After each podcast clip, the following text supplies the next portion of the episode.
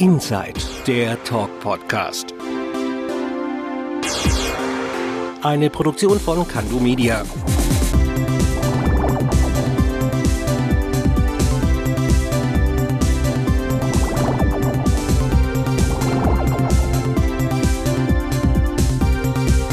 Und hier ist er, der Bo. Ho, ho, ho, hier ist der Santa Bo und ich begrüße euch zur letzten Folge von Inside, dem Talk-Podcast im Jahr 2022. Ja Leute, ich hoffe, ihr hattet bis jetzt ein paar schöne und ruhige Weihnachtsfeiertage im Kreis eurer Liebsten. Und Weihnachten passt heute ganz gut zum Thema, denn für viele Menschen hat dieses Fest ja eine bestimmte zauberhafte Stimmung an sich. Und so geht es auch vielen beim Varieté, besonders im Stuttgarter Friedrichsbau Varieté kann man diese bestimmte magische Atmosphäre immer wieder spüren. Das Friedrichsbau Varieté hat eine lange und bewegte Geschichte hinter sich. Und mein heutiger Gast kann mir mit Sicherheit einige spannende Anekdoten darüber erzählen. Er ist seit 2014 der Geschäftsführer des Friedrichsbau Varieté in Stuttgart. Ich freue mich, dass er heute mein Gast ist. Herzlich willkommen bei Inside, Timo Steinhauer. Hallo. Hallo, herzlich willkommen, Boris hier bei uns. Danke, Timo. Wie immer die wichtigste Frage zuerst, wie geht's dir? Mir geht's gut, mir geht's gut. Wir haben jetzt glücklicherweise ja äh, wieder die volle Erlaubnis zu spielen und es gibt keine Corona-Einschränkungen mehr und die Menschen strömen wieder ins Theater und das macht mich jetzt gerade zu der Zeit wirklich sehr, sehr glücklich. Das glaube ich ja. Das war eine lange, harte Zeit, ne? Allerdings, ja. Und äh, vor allem, man konnte es nicht planen und wir durften halt einfach nicht das machen, was wir eben einfach äh, tun und wofür wir halt eben da sind. Und daher sind wir froh, dass das Thema jetzt durch ist. Das Thema kommen wir nachher gleich nochmal. Timo, wir sitzen hier heute am Tag der Aufnahme im wunderschönen Spielsaal des Friedrichsbau-Varietés auf dem Pragsattel in Stuttgart. Kannst du unseren Hörern mal so einen ganz kleinen geschichtlichen Abriss zur Geschichte des Varietés geben? Ja, gerne. Also die Geschichte ist wirklich schon sehr lang, hat begonnen im 1900. Da hat die, ähm, hat das Friedensbau Varieté in der Stuttgarter Innenstadt eben eröffnet. Damals war es ein ähm, wunderbarer großer Saal mit 800 Plätzen, samt überzogen, direkt in der Stuttgarter Innenstadt. Und äh, das war was ganz Besonderes, dass das Varieté da eröffnet hat, denn es wurden für dieses Varieté wirklich ähm, Varieté-Stars aus der ganzen Welt nach Stuttgart gebracht. Ähm, unter anderem war da Enrico Restali, der große große Clown Krog war eben da.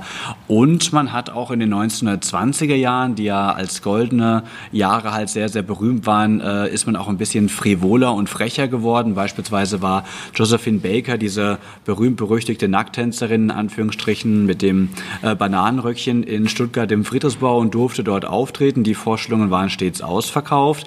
In München beispielsweise gab es ein Auftrittsverbot. Mhm. In Stuttgart war das damals schon möglich, da war man dann doch äh, schon sehr offen dafür dafür. Obwohl wir hier doch eher Provinz sind manchmal, ne? wird ja betitelt. Ja, aber das äh, wird so betitelt, aber das wird dann eben auch äh, gerne mal halt eben unterschätzt. Also ich glaube, da, da ist Stuttgart und äh, der Ruf überhaupt Schwaben ähm, wesentlich besser und wesentlich weiter ähm, in, in real, als der Ruf eben ist. Sage ich auch immer, man darf die Schwaben nicht unterschätzen. Genau. Wie hat man es damals eigentlich geschafft, solche Showgrößen, du hast gerade gesagt, Brock, der, der Clown oder Josephine Baker nach Stuttgart zu kriegen?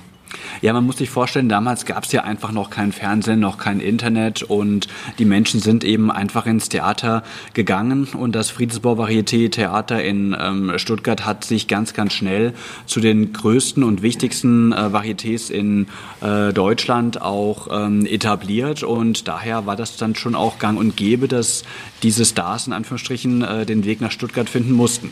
Mhm. Also man kann sagen, das Friedrichsbau hat auch schon einiges hinter sich, ne? Absolut, absolut. Also die goldenen Zwanziger und äh, es ging ja auch bis in die Kriegszeiten eben rein. Also mhm. 1944 wurde das Haus dann im Krieg äh, zerstört und äh, es wurde dann nicht mehr weiter gespielt und ähm, das Haus wurde dann auch äh, in den 50ern eben dann komplett äh, dem Erdboden gleich gemacht. Aber vorher hat man so lange gespielt, wie es irgend nur möglich war. Ähm, witzig, wir haben auch ein ähm, Originalprogrammheft noch eben aus äh, 1943 mhm. und äh, dort steht beispielsweise eben auch die Infos drin, äh, wo der Weg eben zum, äh, zum Luftschutzkeller eben ist. Also in dem okay. Spielprogrammheft, das ist schon, wenn man sich das heute durchliest und anschaut, ähm, schon wirklich äh, was, was ganz, ganz Heftiges. Ne? Aber man hat damals gespielt. Okay, sehr interessant das Ganze. Timo, du bist seit acht Jahren der Geschäftsführer hier. Wie war denn dein beruflicher Weg ins Friedrichsbau Varieté? Ja, eigentlich sehr schön. Ich habe vorher in ähm, Berlin gearbeitet und ähm, habe dann mal wieder Lust auf was Neues gehabt und habe dann ähm, das Ganze so ein bisschen dem Schicksal überlassen. Das äh, Varieté hier hat mich schon ähm, sehr früh interessiert und ich habe gesagt, wenn ich nach Stuttgart äh, gehen sollte, ich schreibe genau eine Bewerbung und wenn die Bewerbung funktioniert, dann gehe ich nach Stuttgart und ansonsten bleibe ich noch ein bisschen in Berlin oder äh, schaue, wo es mich hin verschlägt und ich habe mich eben im Friedensbau Varieté dann ähm, blind beworben und äh, wurde auch von meiner Vorgängerin als Geschäftsführerin Gabriele Frenze direkt eingestellt. Damals zunächst als stellvertretender Vertriebsleiter. Mhm. Anschließend ähm, habe ich die Vertriebsleitung für zehn Jahre gemacht und seit 2014 eben ähm, Geschäftsführer. Und was hast du in Berlin gemacht? In Berlin habe ich fürs Deutsche Symphonieorchester mhm. gearbeitet und äh, unter anderem auch für Max Rabe nebenbei noch und verschiedene Produktionen im Schillertheater. Okay. Wie muss man sich so einen beruflichen Alltag eines Geschäftsführers im Friedrichsbau Varieté vorstellen? Den gibt's gar nicht. Okay. Also ein, ein, Alltag, äh, das ist das, was ich an meinem Job so unheimlich liebe. Es gibt natürlich immer wiederkehrende Aufgaben und äh, für alle, die jetzt halt eben denken, ähm, das ist nur alles äh, kunterbunt und äh, glitzert in Varieté. Nein, es gibt auch definitiv mal Tage, da ärgere ich mich ganz wahnsinnig über irgendwelche Kleinigkeiten, aber ähm, das sind wirklich die wenigsten wenigsten und das ist dann spätestens wieder vergessen, wenn abends die Künstler ins Haus kommen und äh, sich für die Show aufwärmen, dann merkt man, dann ist der Zauber eben im Haus und dann, wenn um 19 Uhr die Gäste reinkommen und haben sich schön rausgeputzt und freuen sich auf den Abend und was Besonderes, ähm, dann ist wirklich alles verflogen und dann weiß man auch, warum man diesen Job halt, der insgesamt sehr anstrengend und sehr zeitaufwendig ist, macht und man weiß auch, dass sich das alles absolut ähm, lohnt. Okay, du hast gerade den Zauber angesprochen. Was fasziniert dich am Friedrichsbau Varieté? Das lässt sich so einfach gar nicht in Worte fassen. Ich hatte ähm, es war schon kurz vor Corona, muss ich sagen. Ähm, ich war zwei Wochen im Urlaub und äh, das kommt nicht selten vor, dass ich zwei Wochen am Stück halt eben nicht hier bin.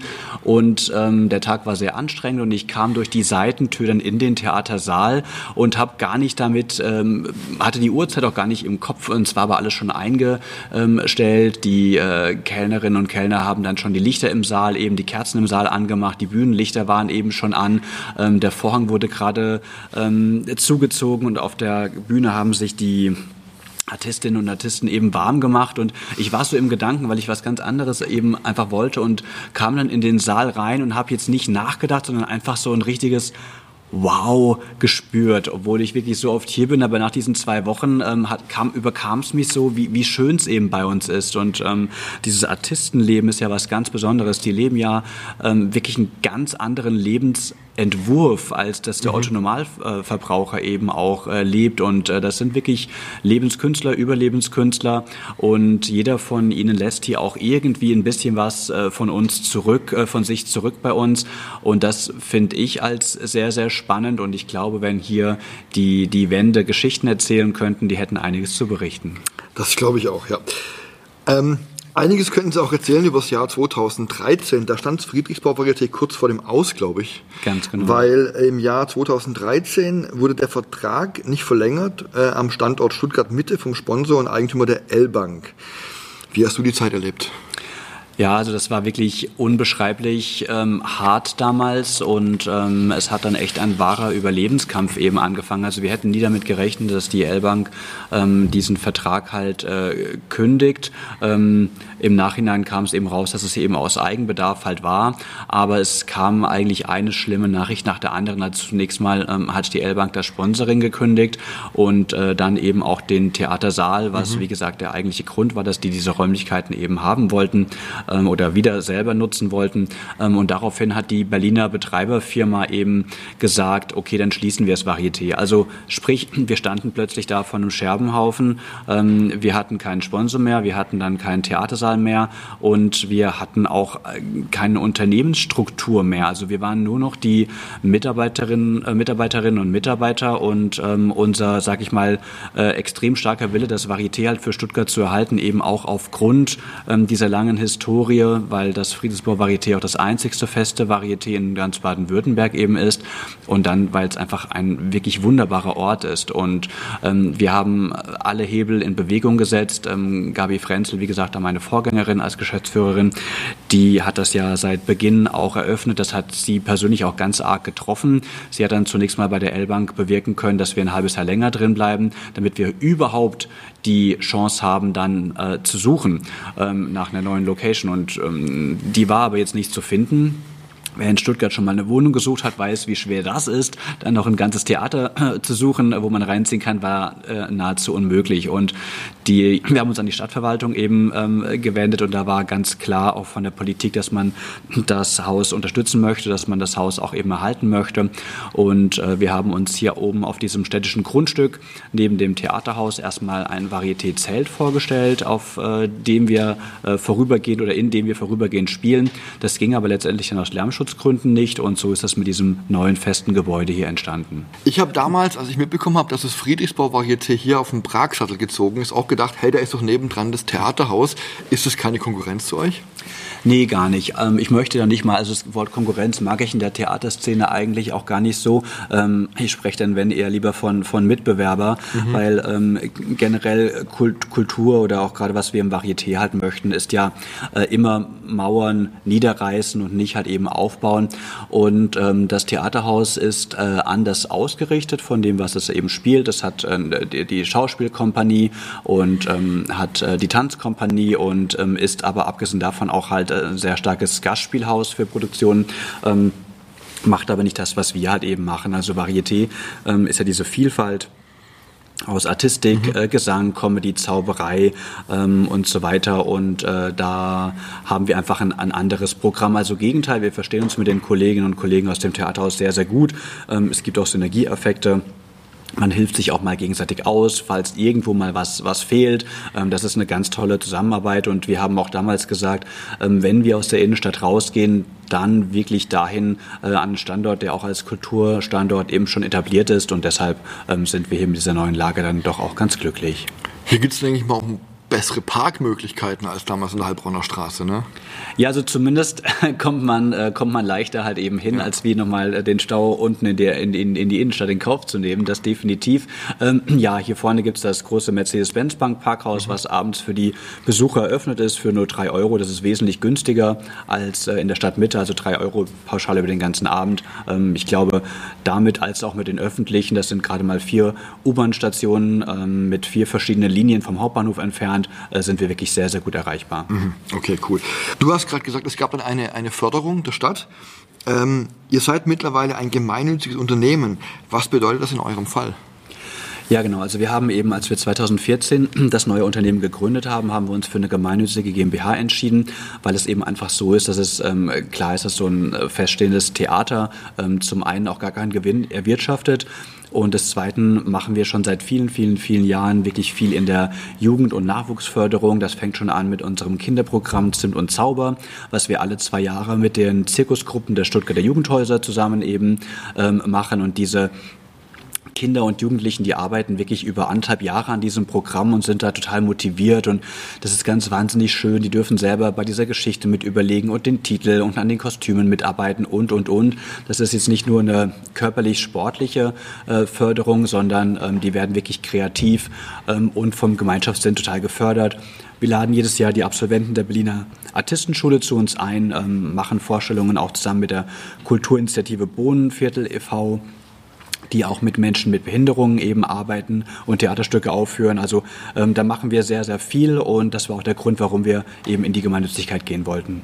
Also könnte man sagen, ihr habt euch damals komplett neu erfunden, oder? Ja, das war in der Tat auch mein Ziel ähm, mit dem neuen Standort. Also wir haben ja auch hier ähm, am Praxsattel eine wesentlich größere Bühne. Ähm, die ist viel höher. Da war äh, zum einen, dass wir hier auch andere Darbietungen ähm, zeigen möchten und können, als wir eben das unten in der Innenstadt halt eben ähm, machen äh, konnten. Dann ist es hier auch das Thema Gastronomie natürlich viel größer, weil es hier wirklich eine eigene Küche im Haus gibt, wo gekocht wird. Also auch in die Richtung wollten wir uns neu erfinden, aber auch was den Spielplan eben mhm. angeht. Und ähm, zum einen habe ich an den eigentlich spielfreien an Montag und Dienstagen viele Gastspiele mit reingenommen, die auch teilweise speziell hier fürs äh, Friedensbau Varieté eben auch ähm, zusammengebaut werden, sage ich jetzt mal ganz locker, ähm, wie unsere Musical-Gastspiele, diese Musical-Galas ähm, und viele andere. Also ich möchte im Prinzip alles zeigen auf dieser Bühne, auch in diesen Gastspielen mit Soloshows, was auch in der gemischten Show mit dabei sein könnte. Dann fand ich persönlich ganz spannend, ähm, dass ja das Duo Hebeler und Fleiderer ähm, historisch im alten Friedensbau unzählige Male auf der Bühne standen, also sprich da auch die schwäbische Sprache eben äh, gefördert wurde. Und auch das war, mal für, was war mir für heute hier oben ganz, ganz wichtig. Also ich bin ja ein ähm, reingeschmeckter, ich bin äh, gebürtiger Hesse, aber ich finde das eigentlich ganz arg schön, dass äh, hier auch noch Dialekt gesprochen wird und das ist ja auch eine Art Kulturgut, was über Jahrhunderte gewachsen ist. Und ich frage mich, warum ist das muss das mit unserer heutigen Generation alles aussterben. Mhm. Und ich finde das ganz arg schön, wenn das auch in Comedy-Programmen wie Duido und Dessel oder Sabine mhm. Stief oder auch Bobby Wonder macht das ja beispielsweise ja auch dann gerne mal. Ähm, wenn das da am Leben erhalten wird und äh, die Leute auch halt äh, begeistern kann. Also da haben wir uns äh, sehr, sehr verbreitet vom, von unserem Portfolio auch. Mhm. Du hast gerade die Programme angesprochen, da gibt es ja schon einige außergewöhnliche Programme. Wie entsteht so ein Programm? Kauft ihr die ein oder entwickelt ihr die selber? Nein, das ist auch ein Grund unserer Gemeinnützigkeit. Also die Kultur wird wirklich hier Haus gemacht. Also mhm. Also sprich, ähm, der Regisseur, der Kunstleiter der Show, Ralf Sann und ähm, ich, wir überlegen uns ähm, Mottos oder Rahmen ähm, oder Programmtitel und dann jeweils einen, einen roten Faden, ein Konzept.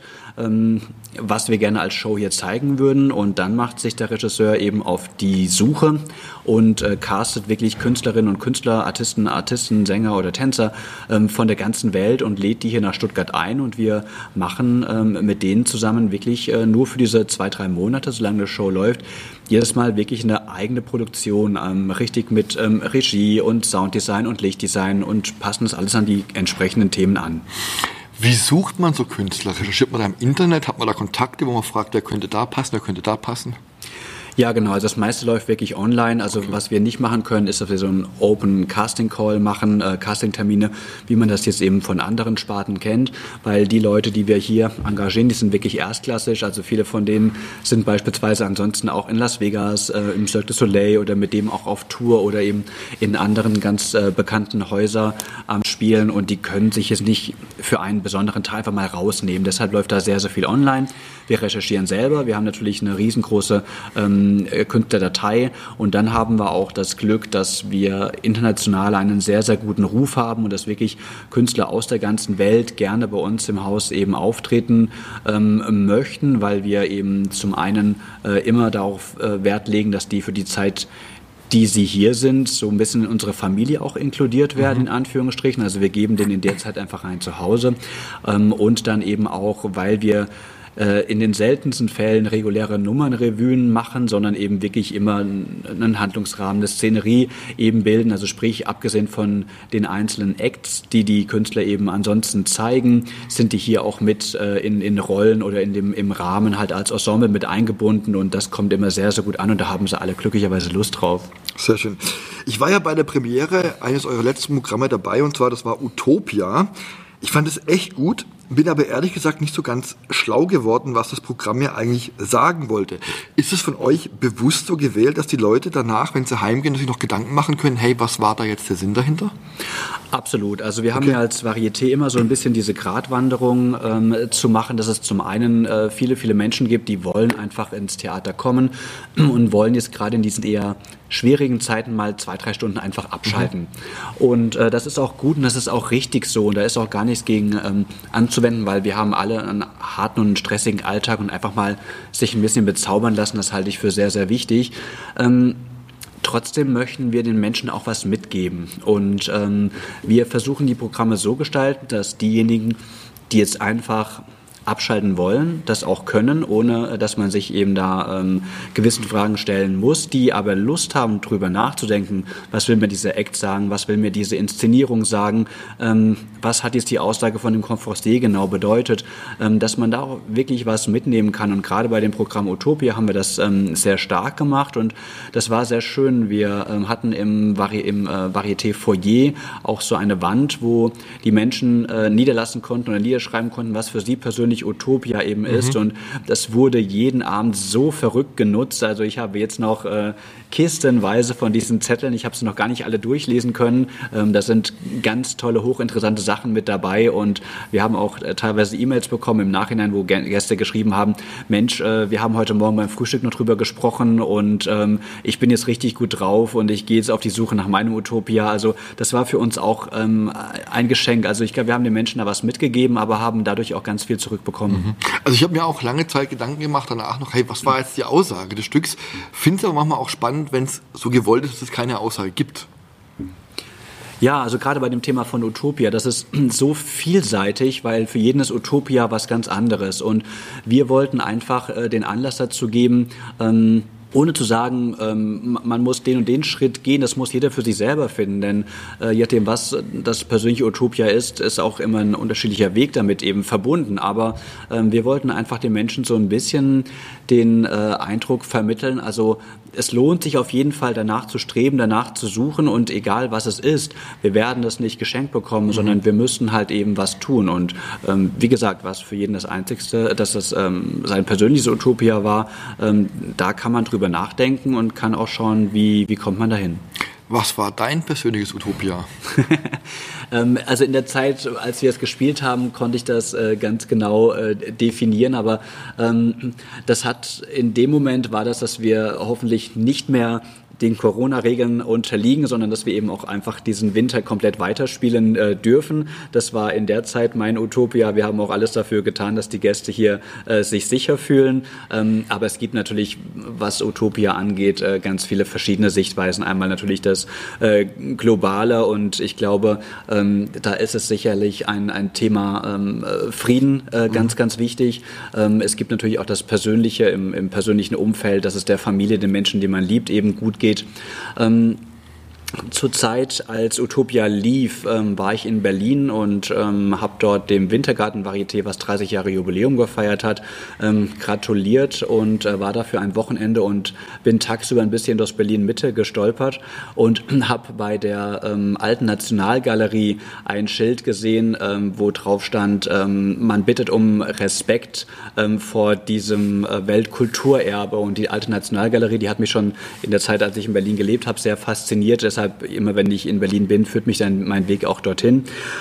Und ich habe kurz drüber nachgedacht, ähm, warum man sowas aufschreiben muss, Respekt vor einem Weltkulturerbe. Und dann fing ich an und habe über dieses Thema Respekt nachgedacht und bin dann weiter durch Mitte gestolpert und habe dann noch an so einem wirklich ganz verlassenen, runtergekommenen Haus auch nochmal so eine Postkarte an die alte Tür gepinnt gesehen, wo auch nochmal Respekt stand. Und äh, das dachte ich, das verfolgt mich jetzt. Und dann haben mich auch die Gedanken ein bisschen verfolgt. Und da kam ich persönlich drauf, dass ähm, Respekt für mich eigentlich Utopia ist, dass, ich mir, dass es das ist, was ich mir wünsche. Denn ähm, wenn jeder Respekt hätte, beispielsweise vor ähm, der Freiheit anderer Menschen, dann ähm, müssten wir uns keinen Frieden wünschen, weil dann wäre Frieden sowieso da, weil man andere respektieren würde.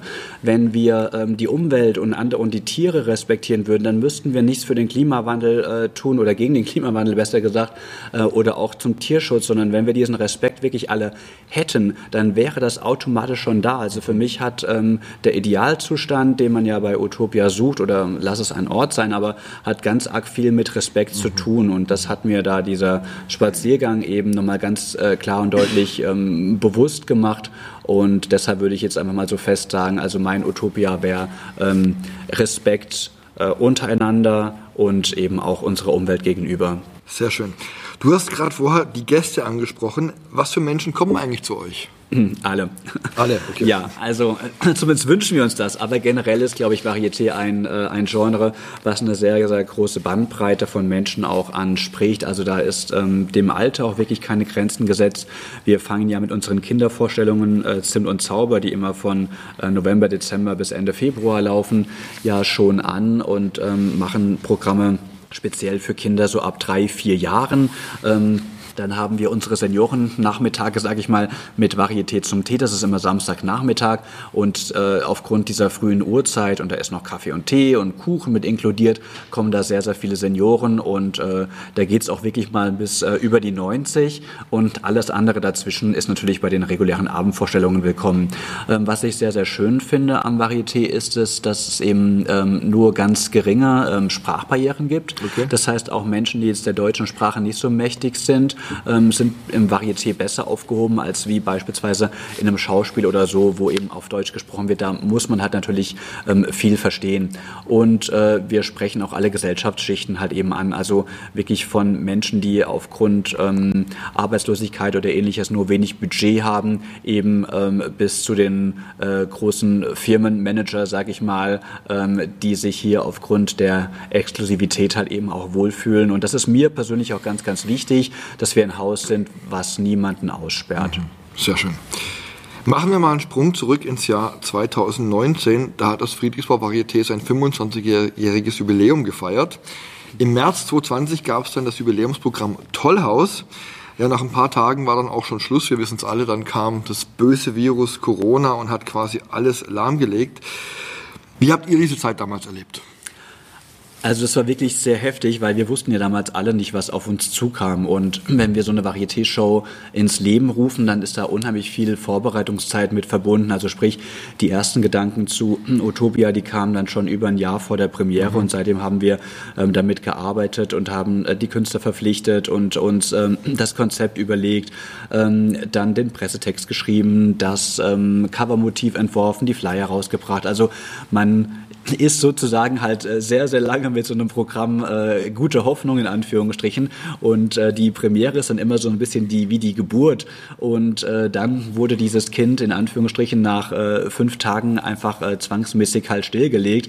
Und mir war damals klar, dass das jetzt was Größeres eben wird. Aber das war doch damals Tollhaus, nicht Utopia, oder? Das war Tollhaus, genau. Tollhaus, okay. Weil du hast mich gerade Utopia gesagt. Ach, Entschuldigung, Entschuldigung. Nein, Tollhaus, Tollhaus okay. war es, pardon. Gut aufgepasst, ähm, okay. Aber, aber hallo, genau. Und ähm, wir hatten die äh, Premiere gefeiert, die auch sehr erfolgreich war, aber man hat da schon gemerkt, äh, die Menschen sind jetzt verängstigt und keiner weiß genau richtig, was kommt. Jetzt darf man sich die Hand geben, darf man das irgendwie nicht mehr. Die einen wollten, die anderen wollten auf gar keinen Fall. Und ähm, als es dann soweit war und dieser Lockdown kam, ähm, habe ich dann gleich die komplette Show abgesagt. Die sollte bis, äh, die sollte bis Ende Mai laufen. Äh, zunächst mal hieß es, dass die Theater bis 20. April äh, geschlossen haben sollten. Ähm, aber ich habe mir damals schon äh, gedacht, dass das einfach jetzt was Größeres eben wird, was da kommt, wobei ich nie gedacht habe, dass es so lange dauert, ähm, ehrlicherweise zumindest nicht in dieser ersten, in diesen ersten Wochen. Und ähm, habe diese komplette Show dann abgesagt. Äh, die Künstler waren darüber erstmal sehr ähm, verwirrt, weil das einfach viele noch gar nicht so in der Form mitbekommen haben, was da los ist. Und ich habe allen gesagt, ähm, wenn ihr, wir hatten Künstler aus, aus Amerika da oder aus Südamerika oder aus Kanada beispielsweise, ich habe allen gesagt, ähm, wenn ihr in diesen Jahren oder in dieser Zeit jetzt bei euren Familien sein wollt, dann bucht euch jetzt sofort Flüge und macht das weil die Grenzen werden möglicherweise dicht mhm. gemacht und das konnten die sich alle gar nicht vorstellen und ähm, dachten erstmal nein und äh, der Timo will das jetzt nicht wieder aufnehmen und ähm, waren dann, ich will nicht sagen sauer, aber vielleicht ein bisschen ähm, hilflos und ich habe die echt dazu äh, gedrängt, auf netter Weise wirklich Rückflüge zu buchen, dass die halt da zu ihren Familien oder ihren, ihre Länder halt kommen, wo sie auch möglicherweise eben eine staatliche Hilfe halt bekommen. Ähm, und im Nachhinein haben mir einige von den Künstlern auch äh, geschrieben, dass sie so dankbar sind, weil sie hätten selber ähm, das gar nicht rechtzeitig gemacht mit einem Flugbuchen und waren so froh, dass sie in, in ihrer Heimat und bei ihren Familien dieser schweren Zeit halt eben sein konnten. Mhm. Und ähm, aber für uns war das schlimm, als wir es den Künstlern gesagt haben. Die saßen hier alle zusammen und haben total geweint. Ne? Also man muss sich ja vorstellen, die, für die bedeutet das dann in dem Moment dann zwei, drei Monate einfach keine Einnahme. Ne? Mhm, das war mhm. äh, sehr, sehr hart und äh, wir haben natürlich auch ums Überleben gefürchtet, weil ja ganz klar war zunächst mal, wir werden keine Einnahmen haben, aber haben Ausgaben und äh, bis das mit den Staatshilfen dann rauskam, das hat auch ein bisschen gedauert. Insofern haben wir dann schon sehr arg auch um unsere Existenz gebankt hier, mhm. ja. Wie bringt man sowas den Menschen bei, die hier arbeiten, den Künstlern und sowas?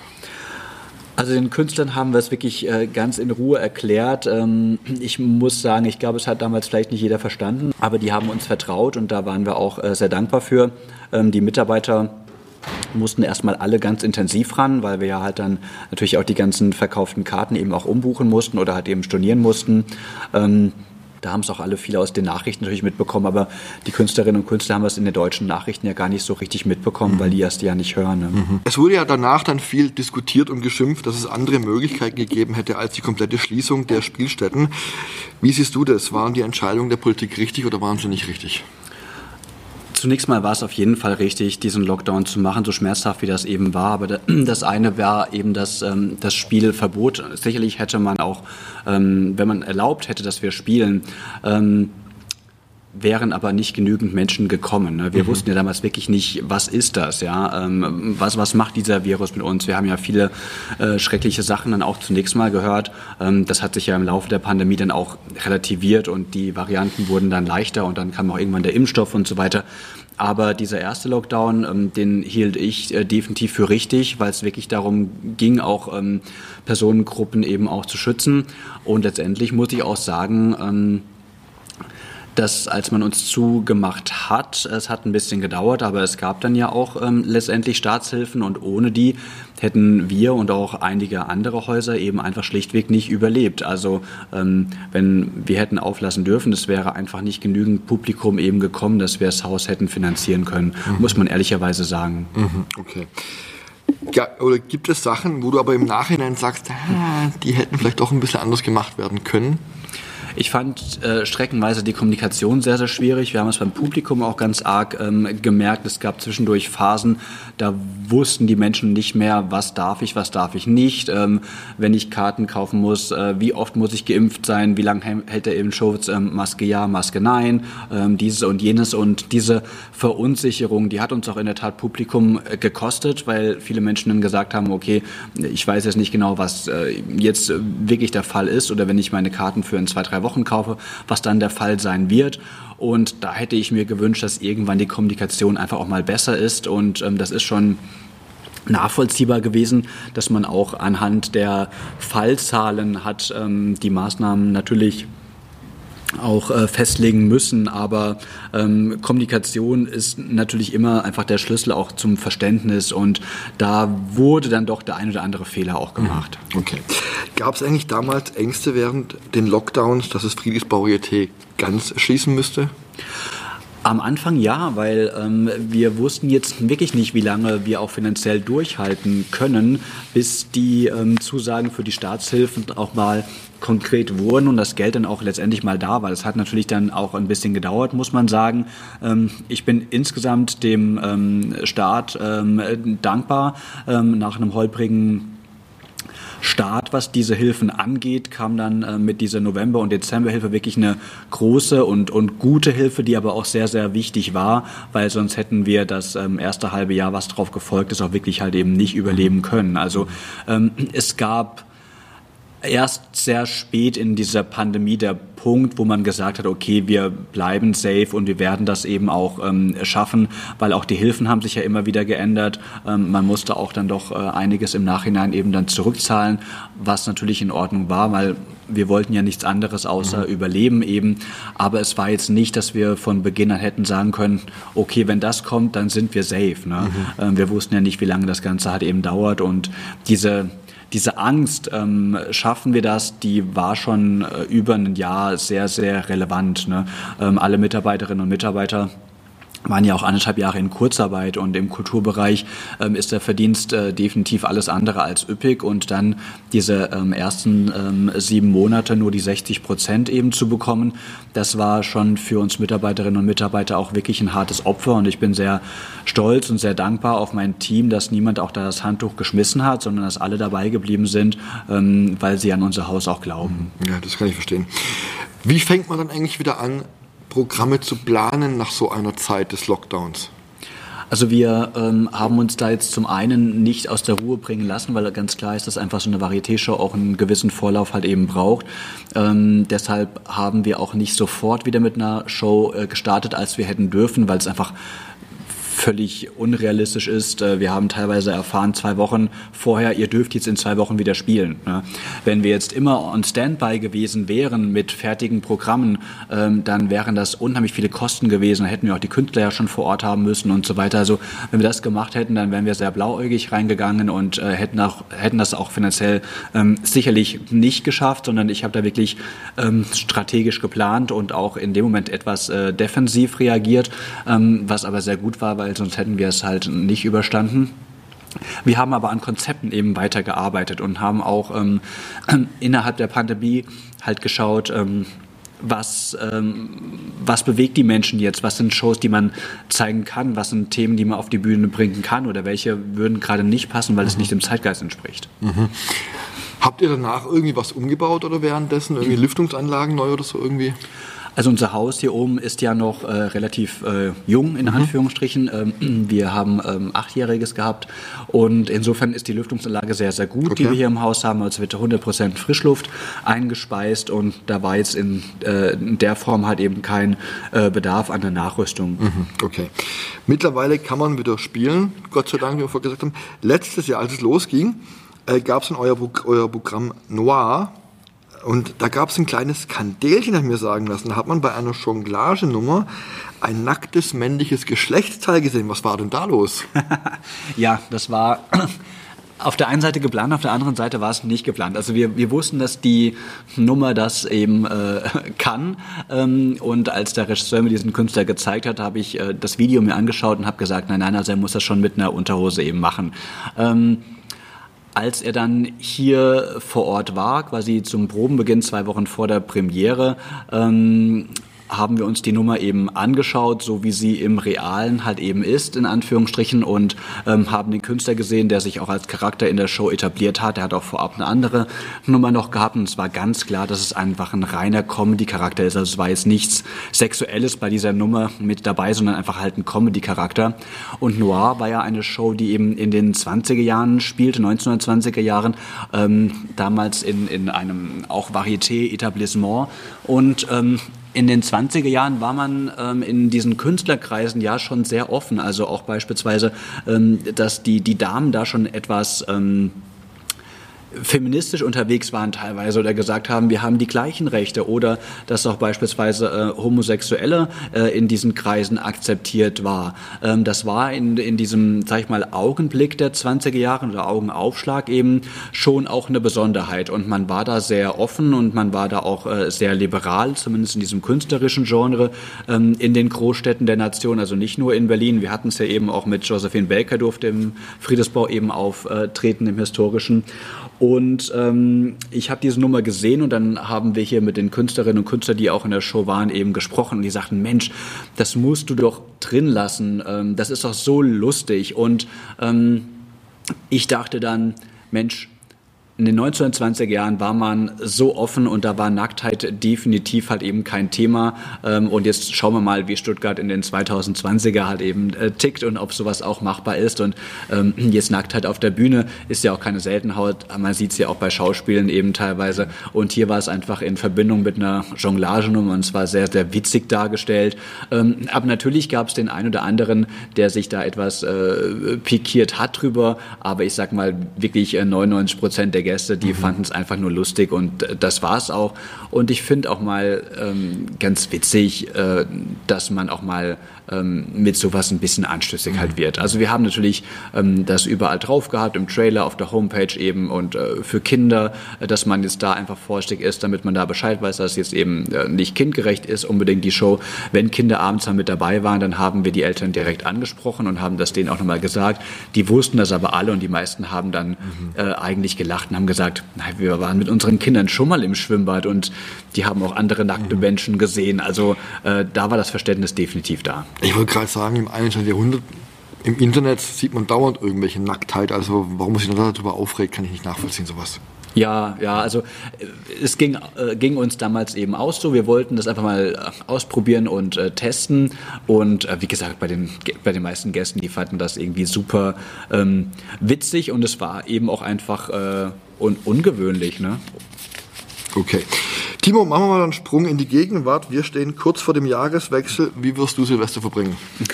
Im Friedensbau-Varieté werde ich den Jahreswechsel verbringen. Ihr spielt?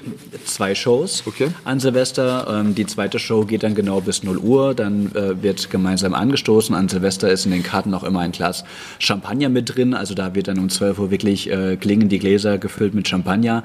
Und ähm, dann gibt es immer noch einen Silvestersong von ähm, der Sängerin oder in diesem Jahr von einem Sänger. Und dann haben wir noch einen DJ draußen im Foyer. Und dann kann nach der Vorstellung wirklich noch die Nacht hier ähm, in aller Ruhe oder eben auch äh, nicht in aller Ruhe, ganz wie man möchte, eben das Tanzbein geschwungen werden.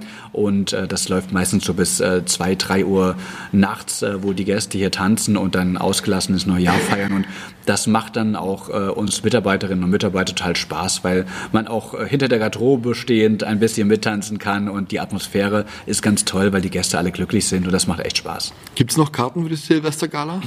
Also für die zweite Vorstellung nur noch einzelne Karten, äh, für 17 Uhr im Moment noch ein paar weniger, aber man müsste sich beeilen. Okay, ich verlinke mal eure Homepage in den Show Notes, dann könnt ihr heute mal drauf gucken. Ne? Sehr gerne. Und für die, die Silvester es nicht mehr schaffen, am 1.1., wer da am Nachmittag schon wieder fit ist, da gibt es um 16.30 Uhr ein Neujahrsvarieté.